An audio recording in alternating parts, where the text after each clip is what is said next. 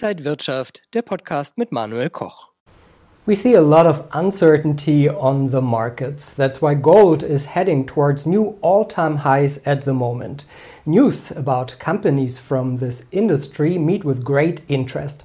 As a new player, Tocvan Ventures is uh, doing some tests in Mexico with like great results and promising results for gold and silver. And we are talking with the CEO of Tocvan Ventures today. Brodie Sutherland is joining me now. He's doing a roadshow in Germany at the moment. So good to see you here in Berlin.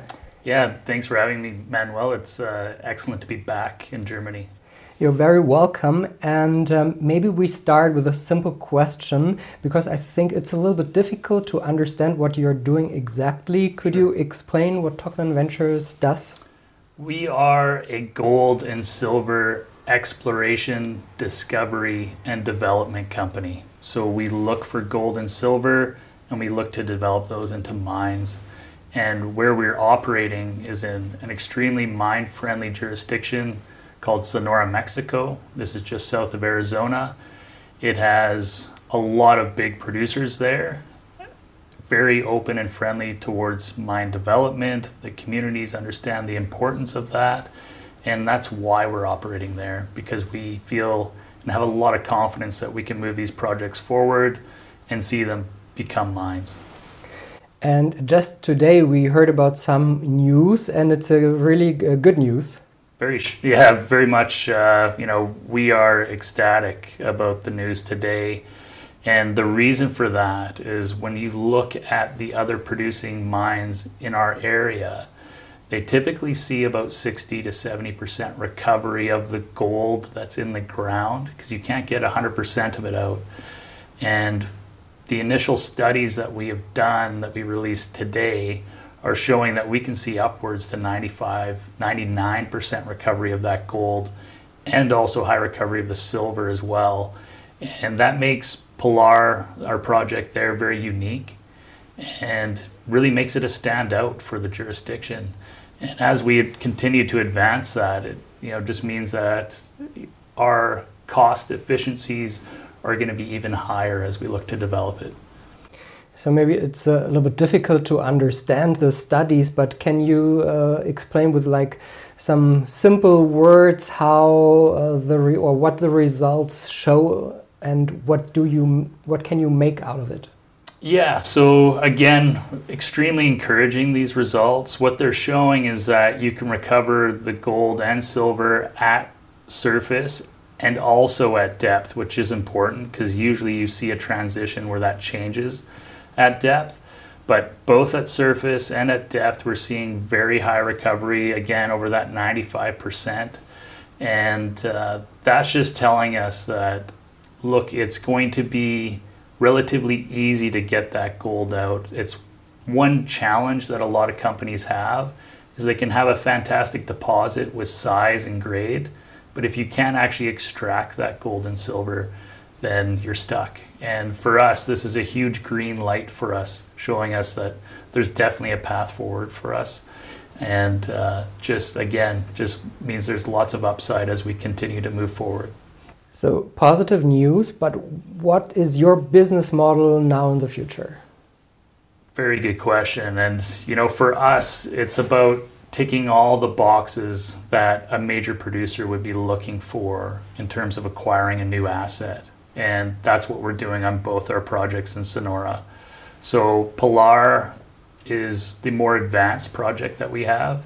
It's seen a lot of drilling completed on it. We've been drilling there for the last three years.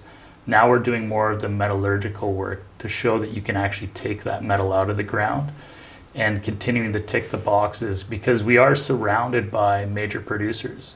Fresnillo is quite active in the area, Agnico Eagle's there, Osisko, uh, this is a very well endowed part of the world for gold and silver, and we very much want to be part of that community, but we want to stand out in terms of something new and interesting that the majors are looking for. I think there were some rumors that other uh, companies uh, would like to overtake you, maybe. Uh, is there anything planned? Uh, yeah, we need to be a little careful on, on how we, we talk about that, but there's definitely, we're seeing a lot of interest with what we have. And right now, I think it's important for us to focus on, again, making sure we're ticking all of those boxes uh, so that we maximize the value for the assets and for our shareholders. Um, so we'll see how things develop, but uh, we're in an excellent position with what we have right now. I think results uh, are good on the on one hand. On the other hand, maybe you can never really say how much um, gold or silver is in the ground, or could you really say at least like these kind of uh, number we could uh, expect? For sure, you know our really our expectation is to build something up towards a half million ounces and then beyond. And for our Picacho project, really our target there is multi-million ounce. So that's what we're looking for in that, that part of, uh, of Sonora. Uh, but definitely at Pilar, we have never put out a resource estimate as of yet. Uh, and it's because we keep finding more. We keep stepping out and hitting new mineralization. So we want to continue to do that until we hit a point where we feel that we're comfortable with the overall size of the deposit and then put out that uh, maiden resource estimate so we can show the public that this is the number that we have. Yeah. To continue, do you need more investors now or could you finance everything by yourself? Definitely, you know, for what we do, we're, we're constantly looking for new investment. We're very fortunate in that we have a family institution out of the US that has been extremely supportive for us and allows us to move both of our projects forward uh, for the next year and beyond. Uh, but definitely, as we continue to advance Pilar towards permitting, towards that initial development stage, uh, we'll be looking to do a larger financing to accomplish that. Uh, but right now we're comfortable, which is a nice position to be in. It means we can minimize dilution and continue to advance the projects and add value for our shareholders. Uh, and you also already mentioned you're listed, uh, so you are already on, on the stock market. Uh, what can investors maybe expect? Is uh, there a lot of potential we think there is. And if you look at comparables in our region that have gone along a similar path as us, they're trading at about six times the value that we're at right now. And we feel that, especially in a strong gold market, that we can capture that value as we move both of these projects forward. And so we see significant upside potential. And in the past, we've shown that we can perform and deliver on results. And uh, that is something that we take pride in and we'll look to continue to do. But it, the gold market right now looks perfect for us. It's set up very nicely. We have fantastic results. We're a bit more advanced than other exploration companies, given where Pilar's at. Uh, but there's a lot of upside. Do you see also some risks, or is everything very positive? You know, definitely we, we're always looking at for the risks, right? We want to make sure that we're mitigating those as much as possible for our shareholders. Um, but there's a reason why we selected Sonora to operate in, and that's relative ease for permitting. It's changed over COVID, like a lot of things. But if you look to permit a mine development in Sonora, right now it's taking about a year to get that back if you looked at other jurisdictions in Canada where, where I live, that can take the same amount of time just to permit a drill program, just to explore. So there's a lot of upside of being in the jurisdiction that we're in, but we don't see a lot of challenges going forward. Uh, of course, there will always be little hurdles, but um, that's why we're there to, to navigate through those. Yeah. And where could uh, Adventures uh, a year from now and maybe also in five years from now?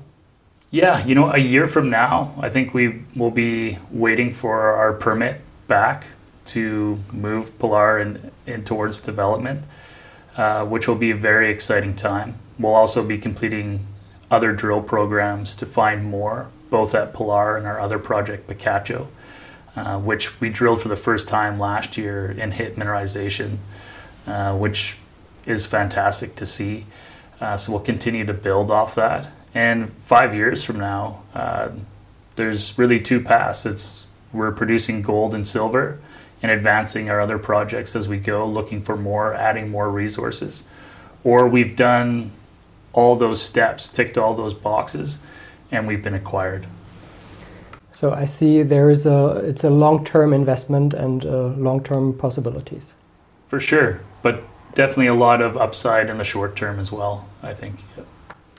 Brodie Sutherland, the CEO of Tocvan Ventures, thank you so much for joining us in Berlin today. Thank you so much. Yeah, I appreciate the time. Yeah. Thank you and uh, thank you for watching. All the best. See you next time. Und wenn euch diese Sendung gefallen hat, dann abonniert gerne den Podcast von Inside Wirtschaft und gebt uns ein Like.